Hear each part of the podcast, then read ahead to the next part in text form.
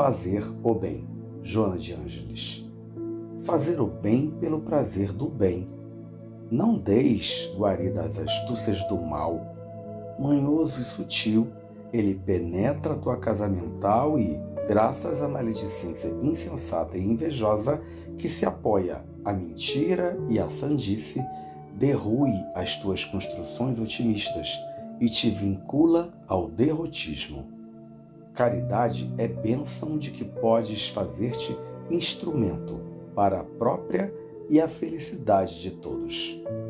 Não seja ela feita de atos extremos, nem de aparência, a fim de que o sentimento não te esfrie o coração. Põe o sal do sacrifício nos teus compromissos cristãos e adoça tua alma na realização do amor, esforçando-te pela tua melhora pessoal, sem te fazeres fiscal ou censor do próximo que, a tua semelhança, trava difícil batalha que ignoras. E embora não te solicite ajuda, somente porque avança em silêncio, espera contar com a tua compreensão e não com o teu reproche. Põe alma na tua caridade, irmão.